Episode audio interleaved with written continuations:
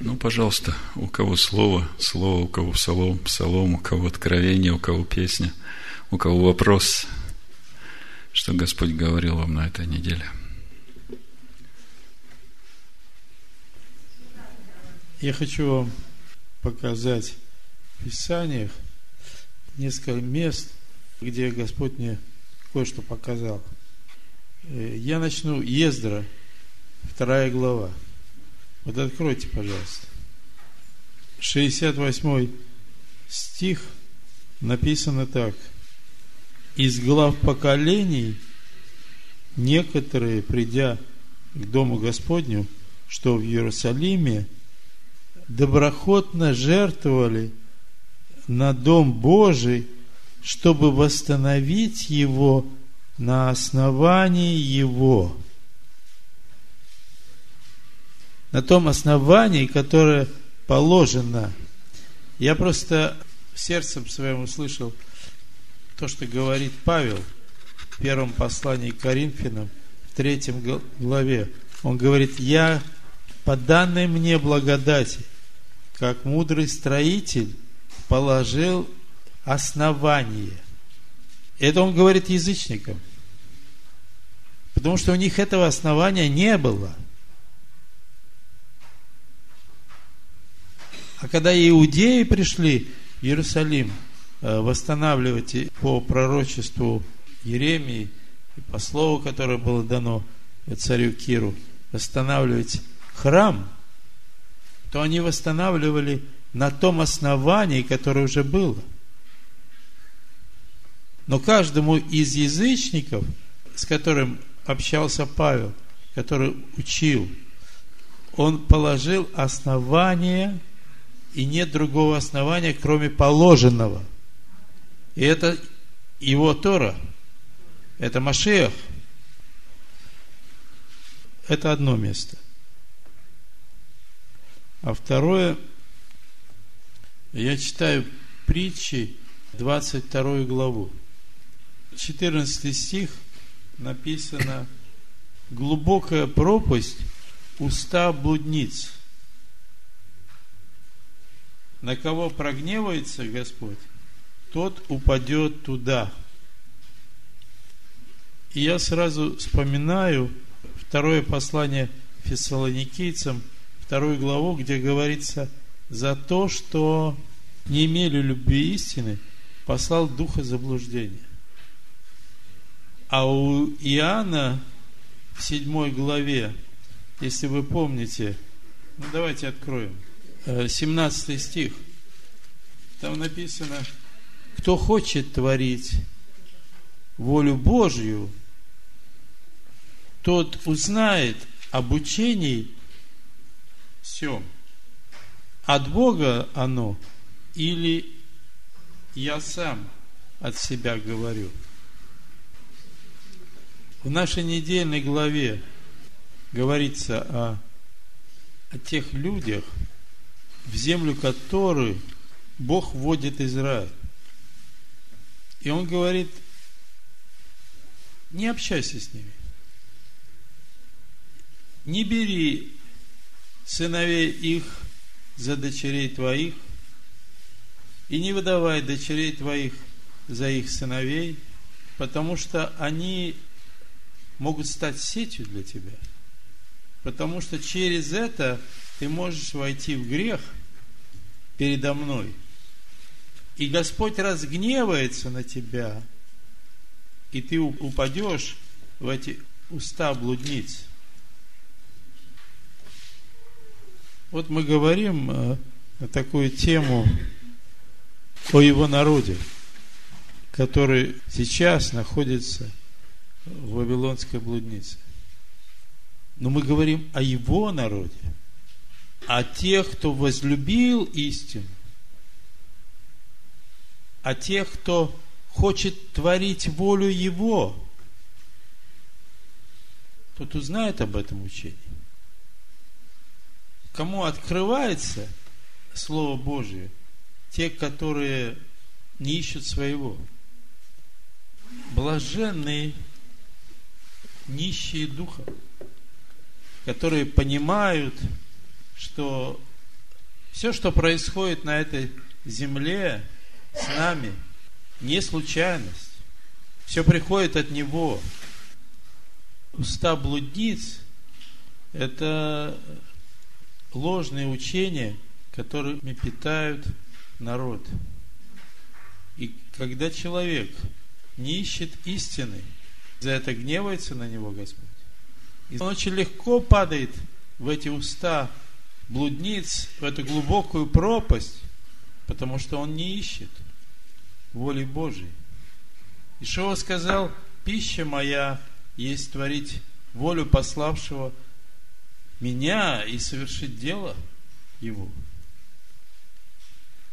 Я не ищу себя, своего. Искать надо волю его. Поэтому блаженны нищие духа, который не имеет своего, но ищет воли пославшего его. Ну вот, так примерно. Амин. Вот э, вы все знаете историю взаимоотношения между Израилем и Иудой. Мы читали уже книгу царств, перечитали. Сейчас параллельпоменон начали читать историю иудейских царей. Я вчера готовился к проповеди, и параллельно Господь мне дал одно место. Я хочу вам показать, чтобы вы увидели, насколько Господь строг это вторая паралипоменон, 19 глава. Вы знаете царя Ахава, его жену Изавель, да? Знаете, как он увел народ в блуд. И вот э, в это время в Иудее жил царь Иосафат. Благословенный царь, который истребил в земле иудейской все кумиры, как мы здесь читаем. Так вот, э, был такой эпизод, когда Иосафат согласился вместе с Ахавом идти воевать против сирийского царя. Царь Ахав, царь израильский, идолопоклонник в то время. Царь Иосафат поклоняется истинному Богу, единому Богу Израиля. И вот э, соглашаются идти вместе с этим Ахавом воевать против сириян. И вот смотрите, что говорит Бог в 19 главе. Буду читать с первого стиха. «И возвращался Иосафат, царь Иудейский, в мире в дом свой в Иерусалим. И выступил навстречу ему Иеуи, сын Анании, прозорливец, и сказал царю Иосафату, «Следовало ли тебе помогать нечестивцу и любить ненавидящих Господа?» за это на тебя гнев от лица Господня. Ты не можешь участвовать с нечестивцами в их делах. Хотя мы любим всех людей, но любовь к врагам, она именно в том, чтобы мы молились, чтобы Бог им открыл истинный путь. В этом любовь. Но если эти люди не обращаются на этот истинный путь. Вот в нашей недельной главе мы читаем, когда осел врага твоего упадет, нагруженный, да, то помоги вместе с ним разгрузить его и поставить на ноги, и опять загрузить. Знаете, на ослов много нагрузят, они когда идут, они могут нести. А потом, если упадут, там споткнутся, то он уже подняться с ношей не может. Так вот, Бог говорит, что ты своему врагу можешь помочь, только вместе с ним, если он захочет это делать. Следовало ли тебе помогать нечестивцу и любить ненавидящих Господа? Вопрос. Помогать и любить ненавидящих Господа. Следовало ли тебе? За это на тебя гнев от лица Господня. Слушайте, слово Господне изменилось? Написано, что Слово и вчера, и сегодня, и во веки тоже. Ибо Бог не меняется. Так вот, э, следует ли нам участвовать тех, которые не любят Господа, которые говорят, что любят, а делами своими не свидетельствуют, потому что любовь к Богу – это исполнение Его заповедей. Вы поняли, что Наум вам рассказал? В притчах написано, на кого прогневается Господь, тот упадет в эти уста блудницы. Да. То есть, падение в эти уста блудницы, это уже следствие. Я хочу, чтобы вы это поняли. То есть, это уже гнев Бога, что человек вот в этих ложных учениях пребывает. Вы можете отличить начало и следствие? То есть, начало – это выбор человека, самого человека. Соломон говорит, что гнев Господа уже проявляется через то, что он падает в уста блудницы, а во второй Фессалоникийце, во второй главе мы читаем, 10 стих, «И со всяким неправедным обольщением погибающих за то, что они не приняли любви истины для своего спасения, и за сие пошлет им Бог действие заблуждения, так что они верить будут лжи». То же самое, только переведено на более понятный язык для нас. Не имели любви истины – и как следствие Бог посылает действие заблуждения, и они начинают верить лжи. Вот об этом людям надо говорить. Слава Богу. Пришло время погрузиться в нашу недельную главу. У нас сегодня недельная глава Мишпатим. Вторая книга Моисея, Шмот, 21 глава, первый стих. И вот законы, которые ты объявишь им. На иврите Эле Амишпатим Ашер Тасим Лифнейхам. Законы, то, что мы читаем в синодальном переводе, на иврите это Мишпатим. Если посмотреть словарь Стронга, Мишпат – это суд, правосудие, справедливость, правда, закон, устав. Ну, давайте сразу попробуем понять, что происходит. Только что Господь говорил народу десять речений. Раскрытие Божьего присутствия. Бог раскрывает свой завет народу. Народ слышит. Народ пугается. Убегает на край стана. Откройте книгу. Шмот, 20 главу. 18 стих. Весь народ видел громы и пламя, и звук трубный, и гору дымящуюся, и увидев то, народ отступил и стал вдали. И сказал Моисею, говори ты с нами, и мы будем слушать, но чтобы не говорил с нами Бог, дабы нам не умереть.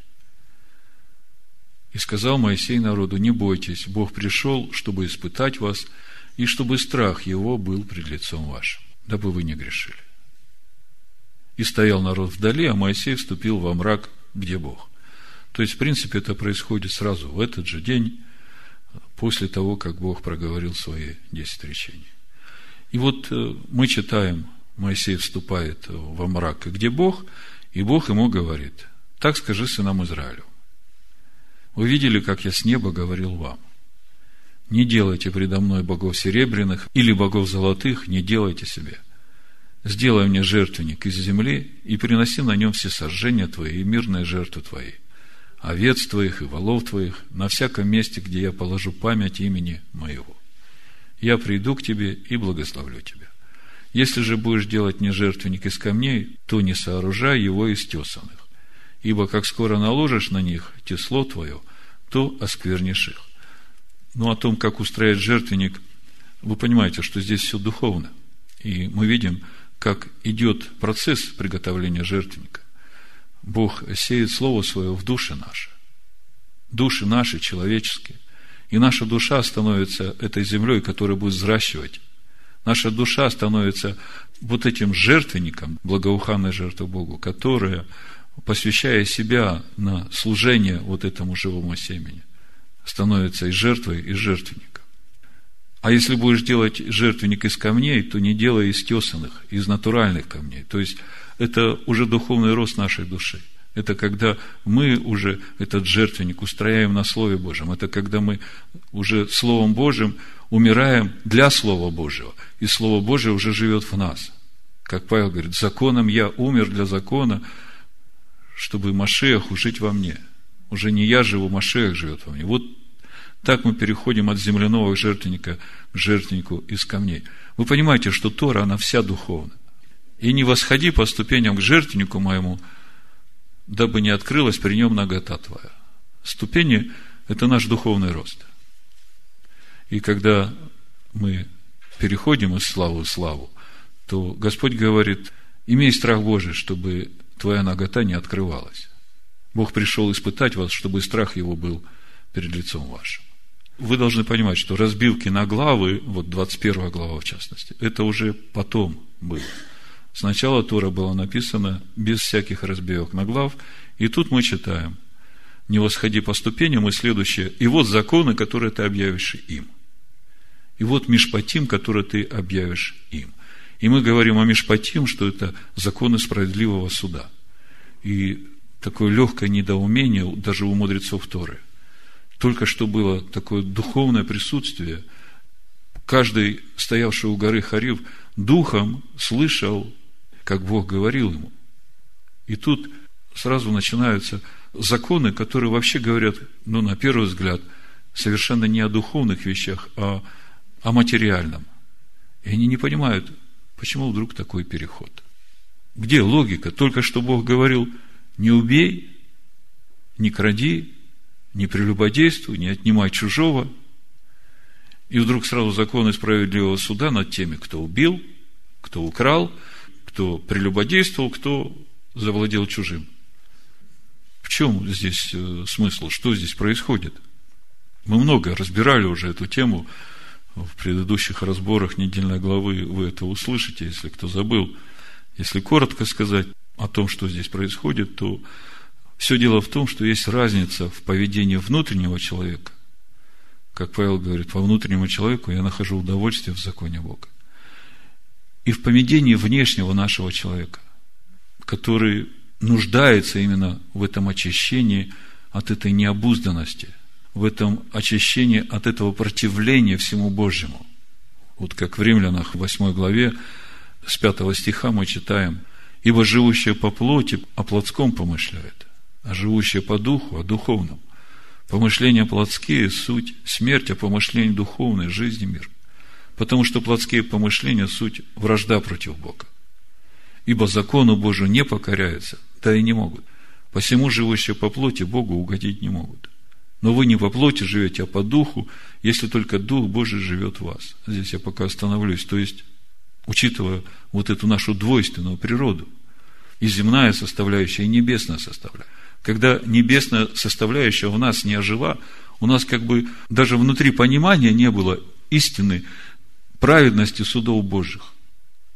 И вот э, теперь, когда у нас возродилось это истинное Божье естество, ведь через суды, через справедливые Божьи суды мы узнаем Божие понимание справедливости.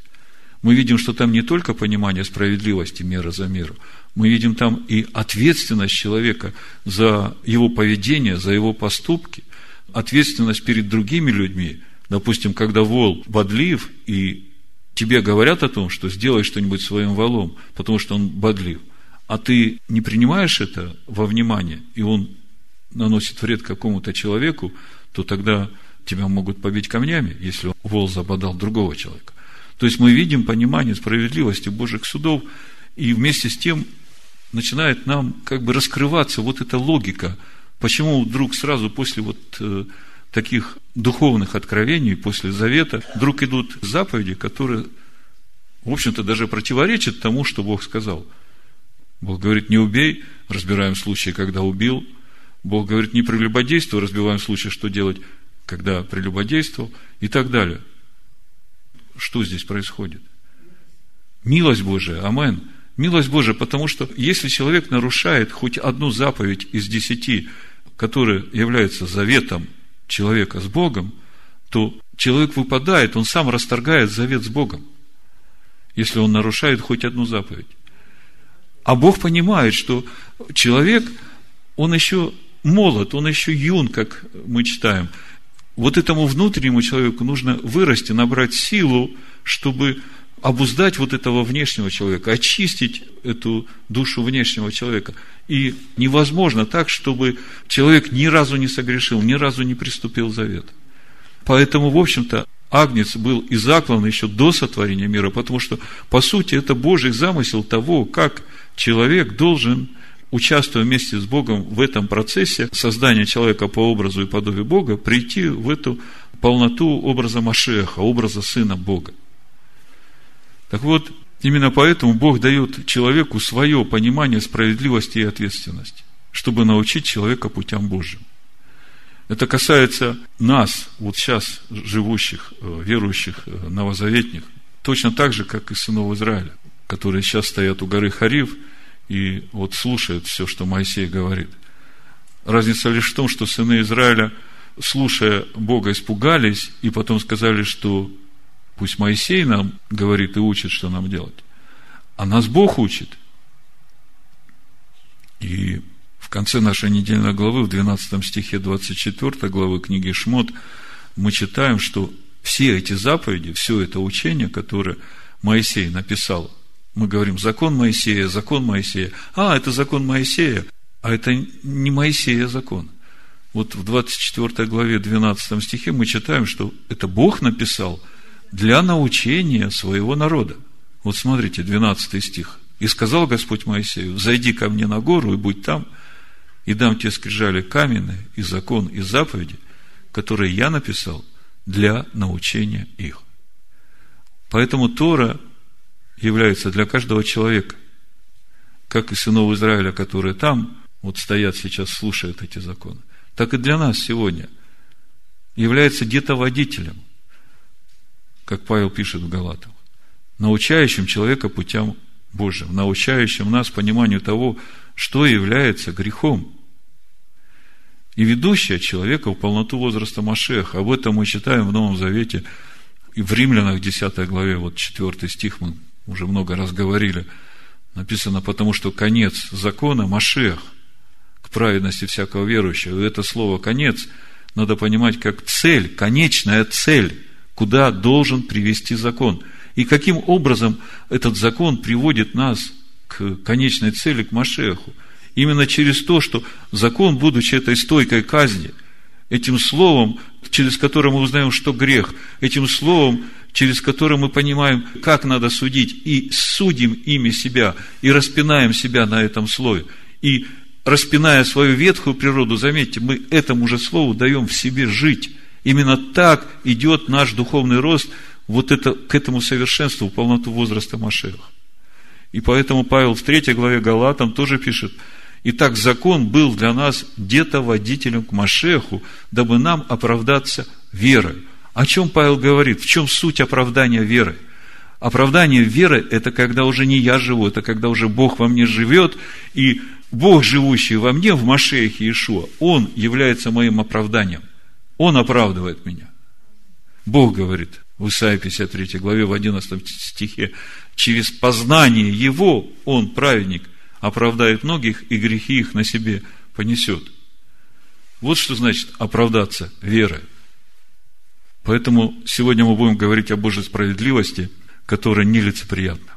И говорить мы будем об этом с одной главной целью – научиться страху Господню. Потому что именно страх Господень даст нам силу обуздывать в себе – вот э, все, что противится закону Бога, все, что восстает против истины Божьей. Вот в 33-м псалме с 10 по 12 написано «Бойтесь Господа, святые Его, ибо нет скудости у боящихся Его. Скимны бедствуют и терпят голод, а ищущие Господа не терпят нужды ни в каком благе. Придите, дети, послушайте меня, страху Господню научу вас». Бог не любит понебратство. Он говорит, пусть твоя нагота не открывается, когда ты по ступеням духовным возрастаешь. Ты должен всегда оставаться в страхе Божьем и в трепете перед Ним. Исаия в 11 главе, вы все знаете это место. Речь идет о Ишуа, Машехе, на котором почает полнота Духа Божьего. Я хочу вам показать, для чего эта полнота Божия почает на нем. И я хочу сказать, что этот же самый Машех Иешуа в наших сердцах в каждом, и эта же самая полнота Духа дарована нам по благодати для того же самого, для чего и она дана была Машеху Ишуа. Вот посмотрите в этом теперь контексте, что написано. И произойдет отрасль от корня Исеева, и ветвь произрастет от корня его, и почиет на нем Дух Господень, Духа Даная, Дух премудрости и разума, Дух совета и крепости, Дух ведения и благочестия. И третий стих. И страхом Господним исполнится. Слышите? Все, что нам дал Бог по благодати, это именно для того, чтобы мы исполнили страхом Господним. В притчах мы читаем страх Господень – начало мудрости. А в Сираха мы читаем, что страх Господень и начало мудрости, и венец мудрости. Так вот, смотрите, на Машехе Иешуа вся полнота Духа Божия для того, чтобы он исполнился страхом Божьим, а дальше и будет судить. Понимаете, пока ты не исполнился страхом Божьим, ты не можешь судить поистине. Пока ты не обрел в себе Божье присутствие и умер для себя, ты не можешь быть судьей. Потому что твой суд будет искажен через твою душу. И будет судить не по взгляду очей своих. Вот об этом это. И не по слуху ушей своих решать дело. То есть не то, что я вижу, не то, что я слышу, не то, как я понимаю ситуацию – Написано, Бог судья праведный. Он будет судить бедных по правде и дела страдальцев земли решать по истине. И жезлом уст своих поразит землю, и духом уст своих убьет нечестивого.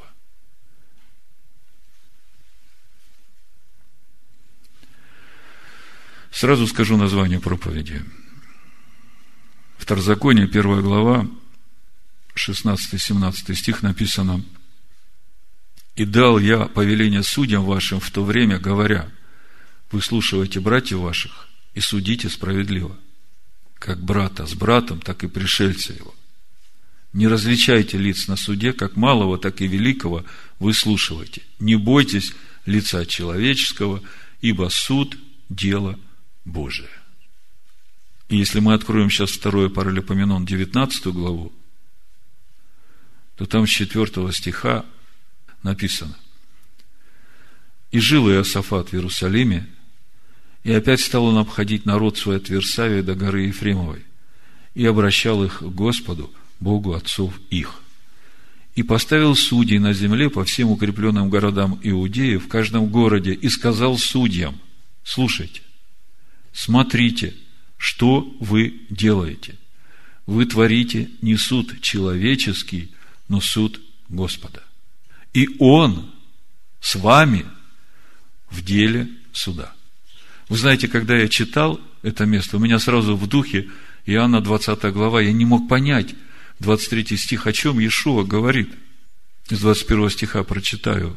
Иешуа же сказал им вторично, мир вам, это 21 стих, 20 глава Евангелия от Иоанна. Как послал меня Отец, так и я посылаю вас. Сказав это, дунул и говорит им, примите Духа Святого, Духа Святости. Кому простите грехи, тому простятся. На ком оставите, на том останутся. Другими словами, Иешуа дал власть своим ученикам быть судьями в народе Божьем.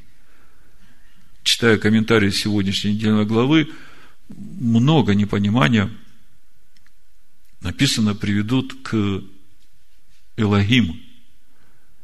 Вот в частности, 21 глава, 5-6 стих мы читаем.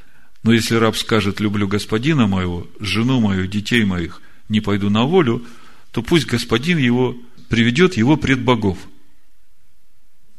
Комментаторы Торы как бы недоумевают. Что значит приведут его к Элогим, к богам? Если смотреть всю Тору, везде, когда речь идет об Элогим, речь идет о Всевышнем. А здесь написано, что приведут его к Элогим, и подразумеваются судьи. В Танахе есть еще два слова, которые имеют действительно обозначение судьи. 67-й Псалом, 6 стих написано «Отец сирот и судья вдов, Бог во святилище, во святом своем жилище». И вот здесь судья – это Даян. И речь идет именно о божественном суде – в книге Берешит, 18 глава, 25 стих, это Авраам разговаривает с Богом. Не может быть, чтобы ты поступил так, чтобы ты погубил праведного с нечестивым, чтобы тоже было с праведником, что с нечестивым. Не может быть от тебя, судья всей земли, поступит ли неправосудно? Судья всей земли. Вот здесь слово судья – шофет. Шафтим – судьи мы знаем. А вот в сегодняшней нашей недельной главе мы везде читаем, где приведет к судьям, там везде Элогим стоит. И речь именно идет об вот этих судьях, которые судят не по взгляду своих очей, не по слуху своих ушей, но судят именно так, как Бог, давая место Богу. И вы же понимаете, чтобы быть таким судьей, нужно умереть для себя, чтобы слышать этот суд Бога. И вот Иешуа говорит, примите Духа Божия. Кому простите, тому простится. Кому оставите, на том останется. В комментариях читал, что когда в дни Израиля судьи неправедно судили, то весь недостаток неправильности суда Бог возлагал на тех, которые судили. Судьи несли наказание за этот неправедный суд. Поэтому Ишуа говорит, не судите, да не судимы будете. Вот об этом я хочу сегодня говорить, о том, что с тех пор, как мы уверовали, и до того времени, пока Машех придет во второй раз и начнутся суды Божии, вот тогда праведники будут судить и мир, и ангелов. А до этого времени мы не судьи, мы ходатаи. И чтобы быть истинными ходатами, надо иметь страх Божий и понимать пути судов Божьих, принципы вот этих судов, мера за меру. Помните, мы как-то читали недавно совсем о Моисее, это седьмая глава Исход. Это яркий пример того, когда уже суды Божии начинаются э, над миром, да? И мы здесь видим, в первом стихе написано, но Господь сказал Моисею, смотри, я поставил тебя, мы читаем Богом, да? Написано Элогим фараону. Это тот же самый Лагим, о котором мы читали вот сейчас в 21 главе. И приведут тебя пред богов, там тоже Элогим. Так э, написано, смотри, я поставил тебя Богом, Элогим, фараону, а Аарон, брат твой, будет твоим пророком, ты будешь говорить все, что я повелю тебе. То есть, Бог ставит Моисея судьей над фараоном, и Моисей только уста, а суд Бога. Так вот, мы начали читать второй паралипоменон и остановились на том, что царь Иосафат говорит своим судьям, смотрите, что вы делаете. Вы творите не суд человеческий, но суд Господа. И Он с вами в деле суда. А дальше написано, седьмой стих, Итак, да будет страх Господень на вас. Действуйте осмотрительно, ибо нет у Господа Бога нашего ни правды, ни лицеприятия, ни мздоимства. И в Иерусалиме представил Асафат некоторых из левитов и священников и глав поколений у Израиля к суду Господню и к тяжбам. Если Бог – судья, и Он в своем народе ставит судей, то именно для того, чтобы эти судьи провозглашали суд Божий. А суд Божий, он исходит из самой природы Бога. В исходе, в 34 главе, в 6 стихе, когда Бог раскрывает Моисею э, сущность своего имени Адонай, там написано – я буду читать сразу э, перевод из Торы Санчина.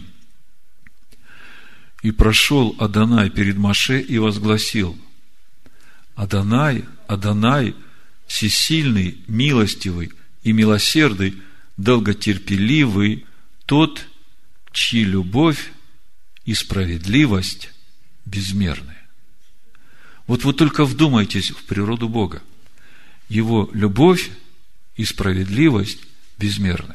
То есть, это говорит о том, что даже за самое маленькое-маленькое хорошее дело и за самое маленькое-маленькое плохое дело будет воздаяние. Тот, чья любовь и справедливость безмерны.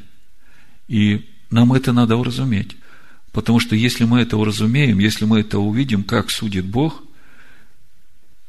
помня, что нет у него ни лицеприятия, ни мздоимства, и правда его пребывает вовек, то тогда мы начнем понимать, что независимо от того, хотим мы этого или не хотим, знаем мы это или не знаем, судим ли мы себя этим судом или не судим – эти суды будут совершаться в нашей жизни. Даже несмотря на то, что мы новозаветние верующие, мы имеем Духа Божия, мы уже на небесах сидим, э, одесную Бога, независимо от этого. И я хочу вам показать, что это так и есть. Притчи, 21 глава, в 3 стихе написано «Соблюдение правды и правосудия более угодно Господу, нежели жертва» пророк Иеремия, 1 глава, 12 стих, написано, «Господь сказал мне, ты верно видишь, ибо я бодрствую над словом моим, чтобы оно скоро исполнилось». Об этом же в Исаии, 55 главе, 10-11 стих. «Как дождь и снег не сходит с неба и туда не возвращается, но напаяет землю и делает ее способной рождать и произвращать, чтобы она давала семя тому, кто сеет, и хлеб тому, кто ест – так и Слово Мое, которое исходит из уст моих. Оно не возвращается ко мне тщетным, но исполняет то, что мне угодно, и совершает то, для чего я послал его. Бог дал свое учение Моисею. Сказал, поднимись ко мне на гору, и я дам тебе и закон, и заповеди, и скрижали, которые я написал для научения их. Поэтому нам очень важно понимать справедливость Божию и Его суды. И тогда мы исполнимся страхом Божьим, чтобы нам не согрешать. И тогда мы будем иметь милость к тем, кто нас обижает, незаслуженно. Потому что мы будем понимать, что суды Божии, они по-любому работают. И когда мы это понимаем и удостоверены в этом, тогда у нас должно быть сострадание к этим людям, потому что мы знаем – когда кончится долготерпение Божие, если эти люди не раскаются, то их ждут суды Божии, а Бог воздает мера за меру. Вы закончили, да, Дебора? Я сделаю маленький перерыв. Так, ну мы остановились на том, чтобы нам понимать пути Божии, суды Божии, Его справедливость. Все это нам нужно для того, чтобы нам исполниться страхом Божьим. И понимать, что в нашей жизни нет случайностей. Все, что происходит в нашей жизни, это напрямую связано с безмерной любовью и справедливостью Всевышнего к нам. Исход, 21 глава, 13 стих. Буду читать с 12. Кто ударит человека так, что он умрет, да будет предан смерти. Но если кто не злоумышлял, а Бог попустил ему попасть под руки его. В Торе Санчина написано, но тот, кто не злоумышлял, но по воле Всевышнего произошло такое. То есть попустил ему попасть под руки его, речь идет о том, что это произошло по воле Всевышнего. Бог это допустил. И Хелена сегодня читала как раз этот комментарий из Раши – как э, мудрецы комментируют это понимание.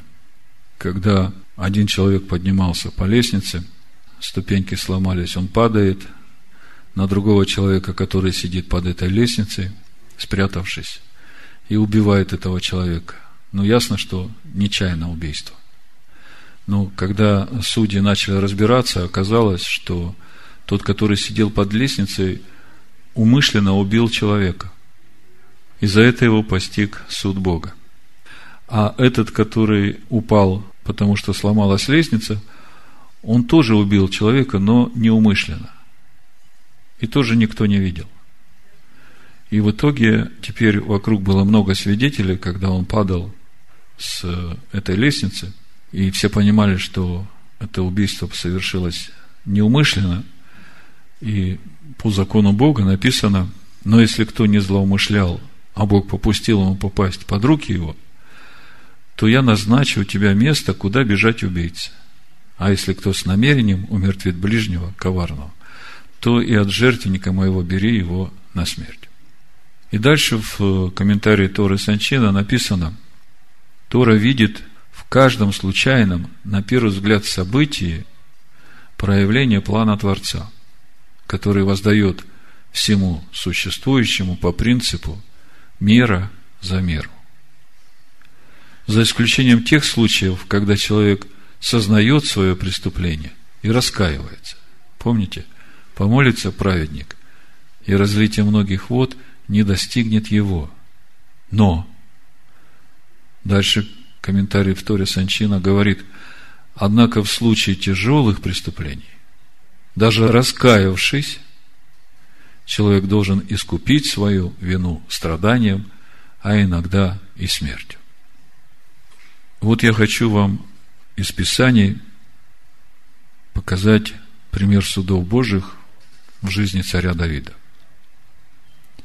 Царь Давид, благословенный муж, в котором живет Дух Божий.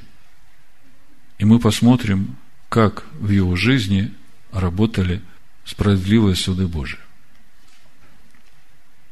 Это для того, чтобы ни один новозаветний верующий не успокаивал себя той мыслью, что у него уже Дух Божий, ему законы справедливого суда, глава Мишпатим, мера за меру, зуб за зуб, она ему не нужна, это архаизм.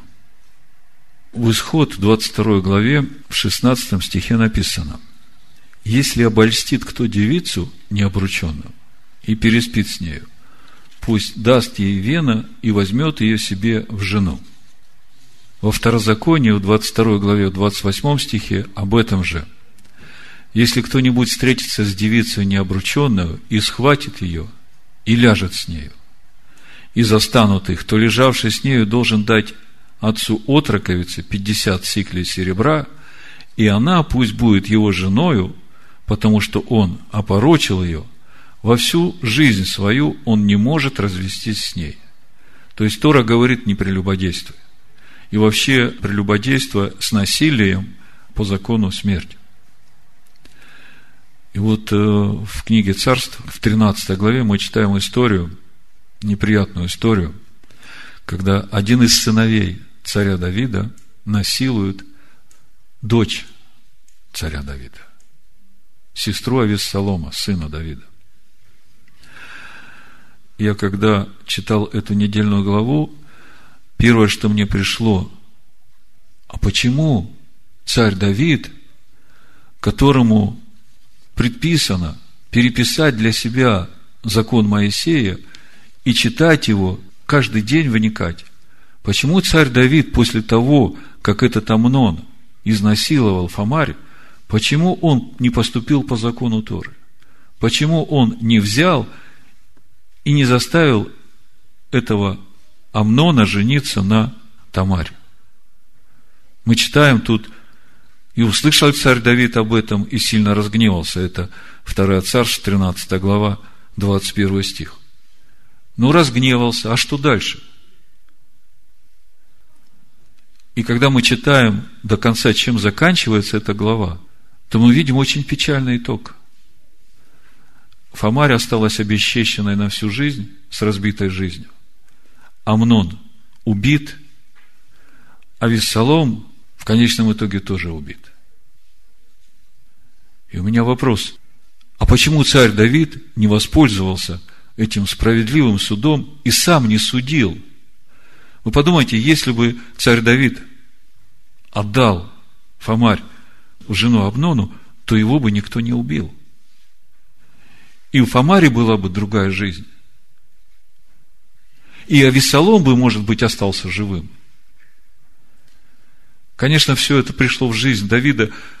это как цепь событий. Я просто говорю, насколько справедливы суды Божии. Вы знаете, все это пришло в жизнь Давида из-за того, что он согрешил с э, Версалией.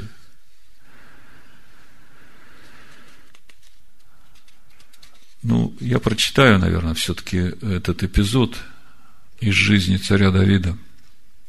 Вторая царств, 13 глава, с первого стиха. И было после того, после того, после чего, вторая царство, 11 глава, и сказал Нафан Давиду, ты тот человек.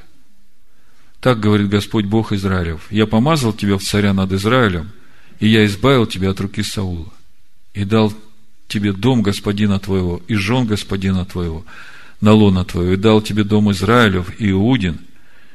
Если этого для тебя мало, прибавил бы тебе еще больше. Зачем же ты пренебрег слово Господа, сделав злое пред очами его? Урию хитиянина ты поразил мечом, жену его взял себе в жену, а его ты убил мечом аманитян. И так не отступит меч от дома твоего вовеки, за то, что ты пренебрег меня и взял жену Урии хитиянина, чтобы она была тебе женою. Так говорит Господь. Вот я воздвигну на тебя зло из дома твоего, и возьму жен твоих пред глазами твоими, и отдам ближнему твоему, и будет он спать с женами твоими пред этим солнцем. Ты сделал тайно, а я сделаю это перед всем Израилем и пред солнцем. И сказал Давид Нафану, согрешил я пред Господом. И сказал Нафан Давиду, и Господь снял с тебя грех твой, ты не умрешь. Но как ты этим делом подал повод врагам Господа хулить его – то умрет родившийся у тебя сын. Вы видите, как начинают работать справедливые суды Божии. Потому что его любовь и его справедливость безмерны. И даже невзирая на то, что Давид царь, возлюбленный его, который, как мы читаем в Новом Завете, исполнит все намерения сердца его, тем не менее, справедливые суды Божии работают, потому что это естество Бога.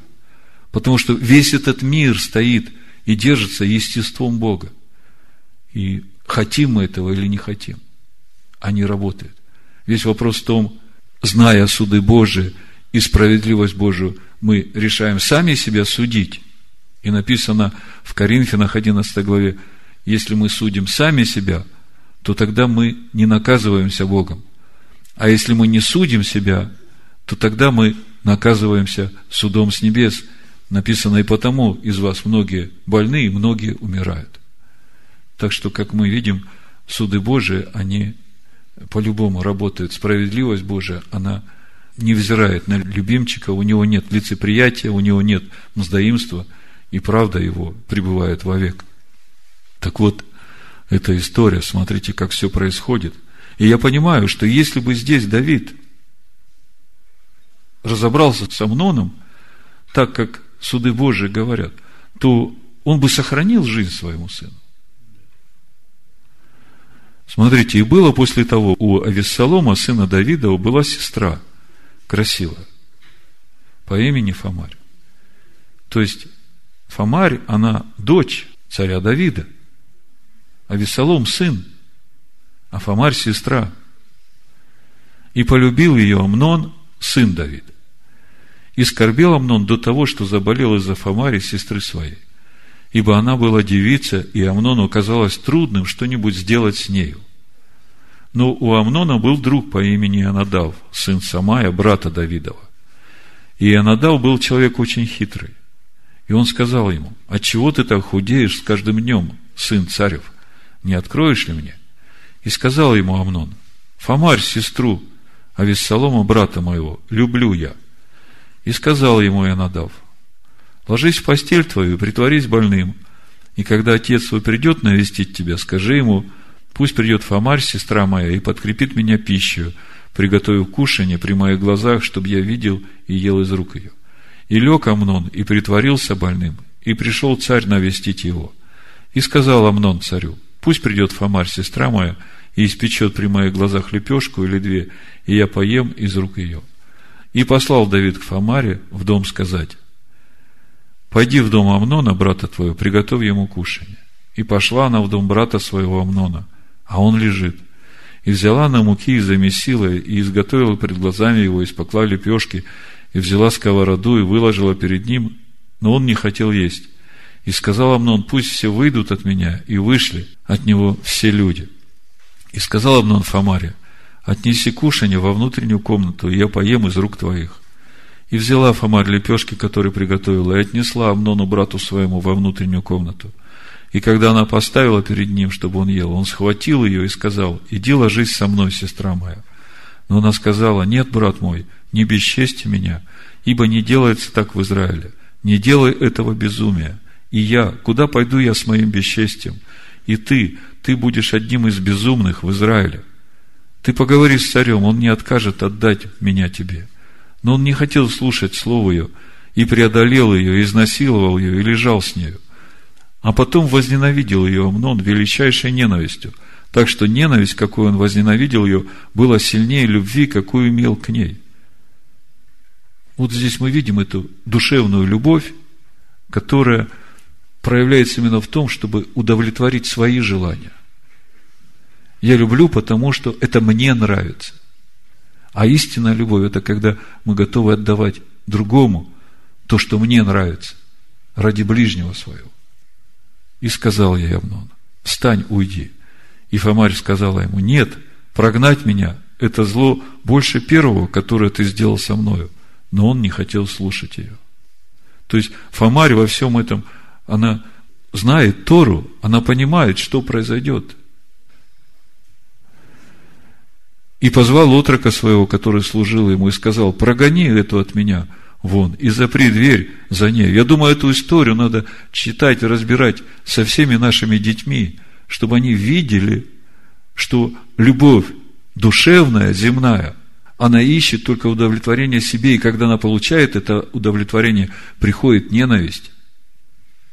И позвал отрока своего, который служил ему, и сказал, прогони эту от меня вон, и запри дверь за нею. На ней была разноцветная одежда, ибо такие верхние одежды носили царские дочери девицы. И вывел ее слуга вон и запер за ней дверь. И посыпала Фомарь пеплом голову свою, разодрала разноцветную одежду, которую имела на себе, и положила руки свои на голову свою, и так шла и вопила. И сказал я Веселом брат ее, не Амнон ли брат твой был с тобою? Но теперь молчи, сестра моя, он брат твой, не сокрушайся сердцем твоим об этом деле. И жила Фомарь в одиночестве в доме Авессалома, брата своего. И услышал царь Давид обо всем этом, и сильно разгневался. И вот у меня вопрос. И все? Он же царь. Он же поставлен Богом быть судьей в своем народе. А Весолом же не говорил со Амноном ни худого, ни хорошего. Тора говорит, если кто-нибудь встретился девицу необращенную, схватит ее и ляжет с ней, то пусть отцу даст 50 сиклей серебра, и она будет его женой на всю жизнь и развестись не сможет. Так Тора говорит. Почему Давид разгневался, а не взял этот закон и не исполнил его? Через два года было стрижение овец. Два года прошло, никакого результата, ничего не было предпринято. То есть вот для чего нам даны эти суды. Потому что этими судами мы можем судить любое дело. В первую очередь самих себя. Но если мы видим неправду в своей семье, то мы должны провозгласить суд Божий, как требует Божий суд справедливости. Если мы этого не сделаем – придет суд Божий, и тогда будет хуже. Через два года было стрижение овец у Вессалома в Баал Гецоре, что у Ефрема, и позвал Авессалом всех сыновей царских. И пришел Авессалом к царю и сказал, вот ныне стрижение овец у раба твоего, пусть пойдет царь и слуги его с рабом твоим. Но царь сказал Авессалому, нет, сын мой, мы не пойдем все, чтобы не быть тебе в тягость. И сильно упрашивал его Авесолом. Но он не захотел идти и благословил его. И сказал ему Авесолом, по крайней мере, пусть пойдет с нами Амнон, брат мой. И сказал ему царь, зачем ему идти с тобою? Но Авесолом упросил его, И он отпустил с ним Амнона и всех царских сыновей. А же приказал отрокам своим, сказав, смотрите, как только развеселится сердце Амнона от вина, и я скажу вам, поразите Амнона, тогда убейте его, не бойтесь. Это я приказываю вам, будьте смелы и мужественны. И поступили отроки Авессалома с Амноном, как приказал Авессалом. Тогда встали все царские сыновья, сели каждый на мула своего и убежали. Когда они были еще на пути, дошел слуг до Давида, что Авессалом умертвил всех царских сыновей, и не осталось ни одного из них. И встал царь и разодрал одежды свои, повергся на землю, и все слуги его, предстоящие ему, разодрали одежды свои. Но и Анадав, сын Самая, брата Давида, сказал, пусть не думает господин мой, что всех отроков царских сыновей умертвили. Один только Амнон умер. Ибо у Авессалома был этот замысел с того дня, как Амнон обесчестил сестру его.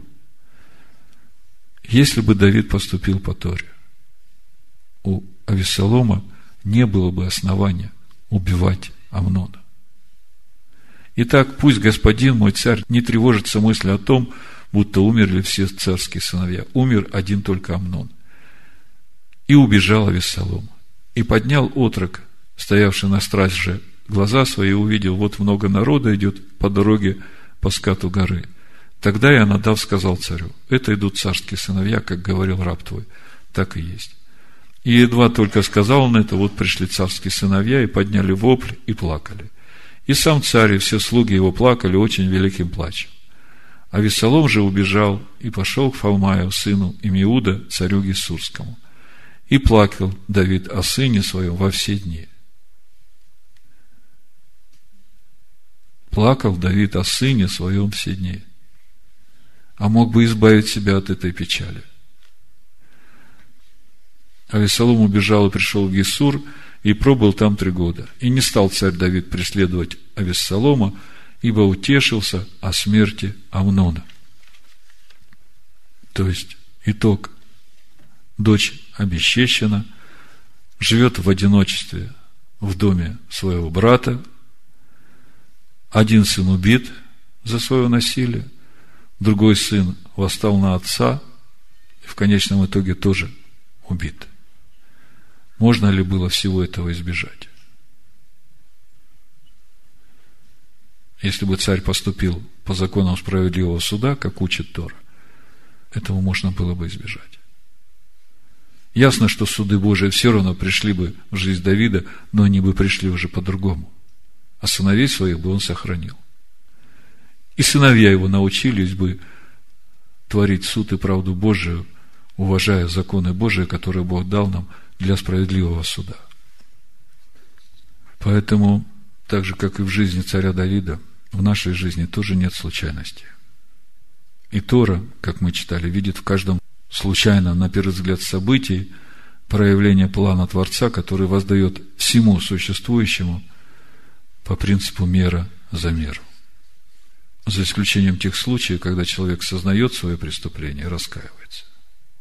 То есть, лучше нам не согрешать, даже в малом, потому что суды Божии все равно приходят в 98-м псалме написано, что могущество царя любит суд. Прочитаю. Господь царствует, да трепещут народы. Вот тут вот я сразу хочу обратить ваше внимание на использование в Танахе слов «народ» и «народы». Как-то Наум нам рассказывал об этом. Это притча, 14 глава, 34 стих написано «Праведность возвышает народ» в единственном числе.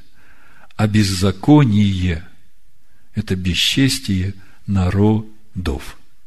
Множественное число. Поэтому, когда мы в Писаниях читаем слово «народы», то мы понимаем, что речь идет не о народе Божьем, когда мы читаем в Писаниях о народе, то речь идет о народе Божьем. Так вот, 98-й Псалом с первого стиха. «Господь царствует, да трепещут народы». Он восседает на херувимах, да трясется земля. Господь на Сионе велик, и высок Он над всеми народами. Да славят великое и страшное имя Твое, свято оно. И могущество царя любит суд. Ты утвердил справедливость, суд и правду ты совершил в Иакове. Слышите, как написано? Суд и правду ты совершил в Иакове. Про народа еще ничего не сказано. Вот если мы посмотрим 147-й псалом, тут же, 8-9 стих написано, «Он возвестил слово свое Иакову, уставы свои и суды свои Израилю, не сделал он того никакому другому народу, и судов его они не знают». Вот мы только что увидели, как Бог правильно судил поступки царя Давида. Так вот, дальше в 98-м псалме написано, пятый стих, «Превозносите Господа Бога нашего и поклоняйтесь под ножу ног Его». Свято оно. Моисей и Аарон между священниками. Самуил между призывающими имя Его взывали к Господу, и Он внимал им. В столпе облачном говорил Он к ним, они хранили Его заповеди – и устав, который Он дал им. Господи Боже, Ты внимал им. Слушайте, они взывали, Бог внимал. А внимал, потому что они хранили закон Божий и устав, который Бог дал. Ты был для них Богом прощающим и наказывающим за дела их. Суды Божии – благо для человека. Потому что именно эти суды помогают нам очищаться – Превозносите Господа Бога нашего и поклоняйтесь на святой горе Его, ибо свят Господь Бог наш.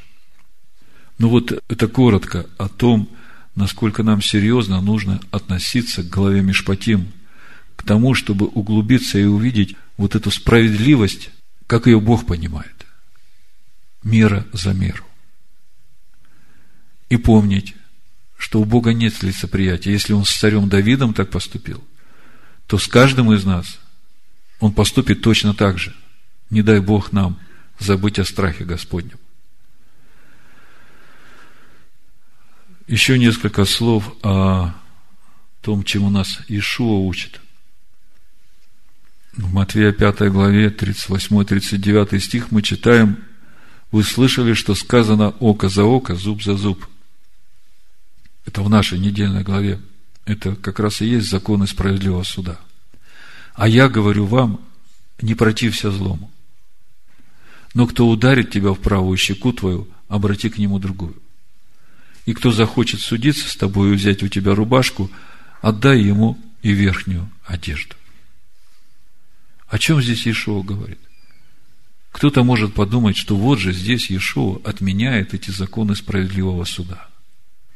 Но если вы вчитаетесь глубже, вы увидите, что Иешуа здесь обращается к тем, которые пострадали незаслуженно. То есть Иешуа дает учение для тех, которые потерпевшие. Тебя ударили в одну щеку, ты не требуй справедливого суда. Потому что его, когда били, он не требовал справедливого суда, он все это отдавал судье праведному. Это мы в первом послании Петра, второй главе читаем. И там же написано, что и мы должны этим путем идти. Почему? Потому что через эти неправедные поступки, когда люди заслуживают вот этих судов мера за меру, естественно, мы можем просить справедливого суда у Бога. Но мы тогда должны помнить, что и нас будут судить этим же судом, по справедливости, без милости. Но если мы будем просить милости к этим людям, то Бог и с нами будет милостив в наших проступках. Более того, терпя эти незаслуженные страдания, через наше терпение к этим людям может прийти раскаяние. У этих людей как бы в этот момент есть два пути. Или они ожесточатся и начнут делать грех, и у Экклезиаста в 9 главе мы читаем, что не скоро совершается суд над худыми делами. Я прочитаю – 11 стих, 9 глава Экклезиаста написано, не скоро совершается суд над худыми делами. От этого и не страшится сердце сынов человеческих делать зло. Хотя грешник сто раз делает зло и коснеет в нем, но я знаю, что благо будет боящимся Бога, который благоговеют пред лицом Его. А нечестивому не будет добра. И, подобно тени, недолго продержится тот, кто не благоговеет перед Богом.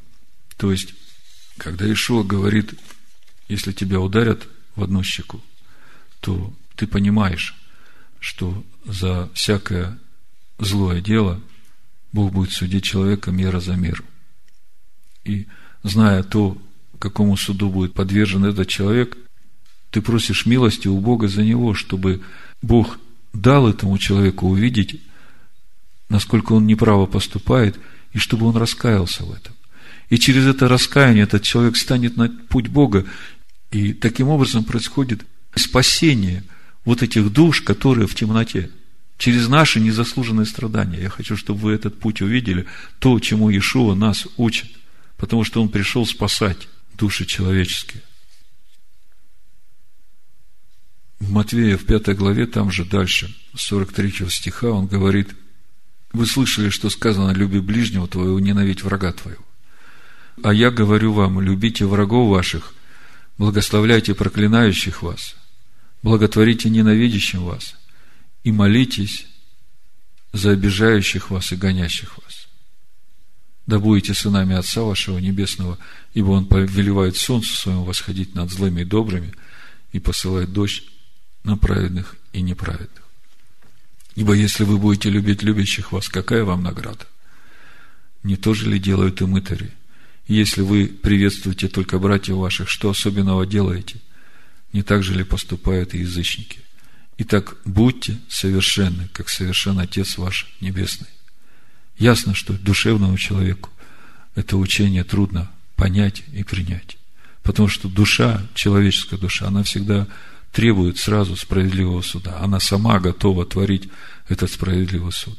Но, как я говорил, мы все имеем двойственную природу.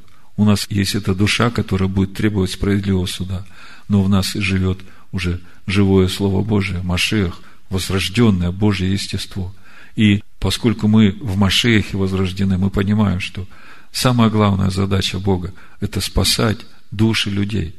И об этом в притчах 24 главе 10-12 стих написано – если ты в день бедствия оказался слабым, то бедна сила твоя. Скажешь ли, вот мы не знали этого? А испытывающие сердца разве не знают? Наблюдающий над душою твою знает это и воздаст человеку по делам его. Мы действительно будем судить мир. Но мы будем судить мир, когда уже придет Машех. А сейчас Машех умер за каждого человека, чтобы все люди достигли познания истины и спаслись. И я вижу в этом замысел Бога, как мы читаем у Петра, это угодно Богу, когда мы страдаем незаслуженно и терпим. Вы слышите меня? Я прочитаю, наверное, чтобы это было убедительно. Вот смотрите, 19 стих. «Ибо то угодно Богу» – это 1 Петра, 2 глава. «Если кто, помышляя о Боге, переносит скорби, страдая несправедливо». Глядя на свою душу, я могу сказать, что мне еще далеко до того, чтобы переносить эти скорби несправедливые и при этом не раскрыть свой рот. А написано Богу угодно, если кто, помышляя о Боге, переносит скорби, страдая несправедливо. Душа рвется, она ищет справедливого воздаяния. Ибо что за похвала, если вы терпите, когда вас бьют за проступки? Но если делая добро и страдая терпите, это угодно Богу. Ибо вы к тому призваны, потому что и Машех пострадал за нас, оставив нам пример, дабы мы шли по следам Его. Слышите? Ибо вы к тому призваны. Когда его распинали, он говорит, Господи, прости им, грех их не знают, что делают. Богу угодно, чтобы мы, помышляя о Боге, переносили скорби, страдая несправедливо – и мы к тому призваны. И Ишуа, Машех оставил нам пример. Он не сделал никакого греха, и не было лести в устах его. Будучи злословием, он не злословил взаимно, страдая, не угрожал, но предавал то судье праведному. Слышите, он не брал на себя суд. А вот когда придет во второй раз, вот тогда уже будет суд. Поэтому Иешуа и учит нас в Матвея 5 главе. «Да будете сынами Отца вашего Небесного, ибо Он повелевает солнцу своему восходить над злыми и добрыми, и посылает дождь на праведных и неправедных. Ибо если вы будете любить любящих вас, какая вам награда? Не то же ли делают и мытари?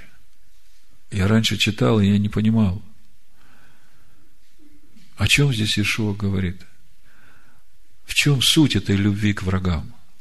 Теперь вот через главу Мишпатим я начинаю понимать, что когда я вижу этих людей, которые делают зло, я понимаю, что суды Божии, они неизбежны, они по-любому будет мера за меру. И они даже не представляют, какие суды могут прийти в их жизнь. И поэтому я молюсь Богу и говорю, Господи, помилуй этих людей. Дай им увидеть все это Твоими глазами, чтобы они раскаялись, чтобы они стали на Твой путь. Вот моя любовь к врагам, чтобы и они пришли туда же, куда я приду.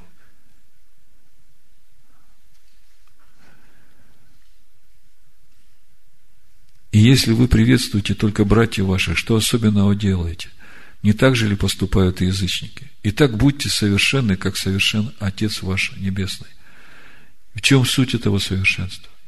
Угодно Богу, чтобы мы переносили незаслуженное страдание и при этом требовали не справедливого суда, а милости Бога к этим людям. 1 Петра, 3 глава, с 8 стиха апостол Петр пишет. Наконец, будьте все единомысленны, сострадательны, братолюбивы, милосердны, дружелюбны, смиренно мудрены. Не воздавайте злом за зло или ругательством за ругательство. Слышите? Не воздавайте злом за зло, ругательством за ругательство. Напротив, благословляйте, зная, что вы к тому призваны, чтобы наследовать благословение. Ибо кто любит жизнь и хочет видеть добрые дни, тот, удерживая язык свой от зла и уста свои от лукавых речей, уклоняйся от зла и делай добро, ищи мира и стремись к нему, потому что очи Господа обращены к праведным, и уши его к молитве их. Но лицо Господне против делающих зло – чтобы истребить их с земли. 95-й псалом 7 стиха написано. Воздайте Господу племена народов, воздайте Господу славу и честь. Воздайте Господу славу имени Его, несите дары и идите во дворы Его. Поклонитесь Господу в благолепии святыни, трепещи перед лицом Его вся земля. Скажите народам – Господь царствует, потому тверда вселенная и не поколеблется. Раньше читал, и я не мог как бы охватить глубину этих слов. Господь царствует, вселенная не поколеблется. Теперь я понимаю. Могущество Господа любит суд. И именно Его судами, Его справедливостью безмерной и любовью безмерной стоит этот мир и не поколеблется. Он будет судить народы по правде. По какой правде? По истине своей, по Торе, по законам справедливого суда, который Он дал народу своему. Да веселятся небеса, и да торжествует земля, да шумит море, и что наполняет его. Да радуется поле, и все, что на нем, да ликуют все деревья, дубравные, пред лицом Господа ибо идет, ибо идет судить землю. Он будет судить вселенную по правде и народы по истине своей. Он возвестил суды свои Израилю, а народы судов его еще не знают. Это время долготерпения и милости Божией. Бог долготерпит, чтобы все люди раскаялись в своих злых делах и обратились к Богу. Помните, в Иезекииле 18 главе написано, 21 стих, «И беззаконник, если обратиться от всех грехов своих, какие делал, и будет соблюдать все уставы мои, и поступать законно и праведно, жив будет, не умрет. Все преступления его, какие делал он, не припомнятся ему. В правде своей, которую будет делать, он жив будет. Разве я хочу смерти беззаконника? Говорит Господь Бог. Не того ли, чтобы он обратился от путей своих и был жив? Вы слышите, как Бог говорит беззаконнику? Если ты обратишься от всего и начнешь жить по правде, по моим уставам и законам, все, что ты делал, я за это тебя судить не буду, это все будет как ничто. Тем более, что я сына своего отдал во искупление всех твоих грехов. Но после обращения надо непременно поступать законно и праведно. В правде своей, которую будет делать. Он жив будет. А слушайте, что говорит Бог про праведника. Здесь же 24 стих. И праведник, если отступит от правды своей и будет поступать неправедно, будет делать все те мерзости, какие делает беззаконник, будет ли он жив? Все добрые дела его, какие он делал, не припомнятся. За беззаконие свое, какое делает, за грехи свои, в каких грешен, он умрет. В заключение прочитаю 33-й псалом, то, с чего мы начали. Бойтесь Господа, святые Его, ибо нет скудости у боящихся Его. Псалом Давида. Благословлю Господа во всякое время. Хвала Ему непрестанно в устах моих. Господом будет хвалиться душа моя. Услышат кроткие и возвеселятся. Величайте Господа со мною и превознесем Его вместе. Я взыскал Господа, и Он услышал меня, и от всех опасностей моих избавил меня. Кто обращал взор к Нему, те просвещались, и лица их не постыдятся. Сей нищий возвал, и Господь услышал, и спас его от всех бед его. Ангел Господень ополчается вокруг боящихся его и избавляет их. Вкусите и увидите, как благ Господь. Блажен человек, который уповает на Него. Бойтесь Господа, святые Его, ибо нет скудости у боящихся Его. Скивны бедствуют и терпят голод, а ищущие Господа не терпят нужды ни в каком благе. Придите, дети, послушайте меня, страху Господню научу вас. Хочет ли человек жить и любит ли долгоденствие, чтобы видеть благо? Удерживая язык свой от зла и уста свои от коварных слов – Уклоняйся от зла и делай добро, ищи мира и следуй за ним. Очи Господни обращены на праведников, и уши его к воплю их. Но лицо Господне против делающих зло, чтобы истребить с земли память о них. Взывают праведные, и Господь слышит, и от всех скорбей их избавляет их. Близок Господь с сокрушенным сердцем, и смиренных духом спасает. Много скорбей у праведного, и от всех их избавит его Господь. Он хранит все кости его, ни одна из них не сокрушится. Убьет грешника зло, и ненавидящие праведного погибнут. Избавит Господь душу рабов своих, и никто из уповающих на Него не погибнет. Да будет так в имя Машеха Ишуа. Амин. Амин. Ah, bueno. Ah, bueno. Ah, bueno. Ah, bueno. Ah, bueno. Ah, bueno. Ah,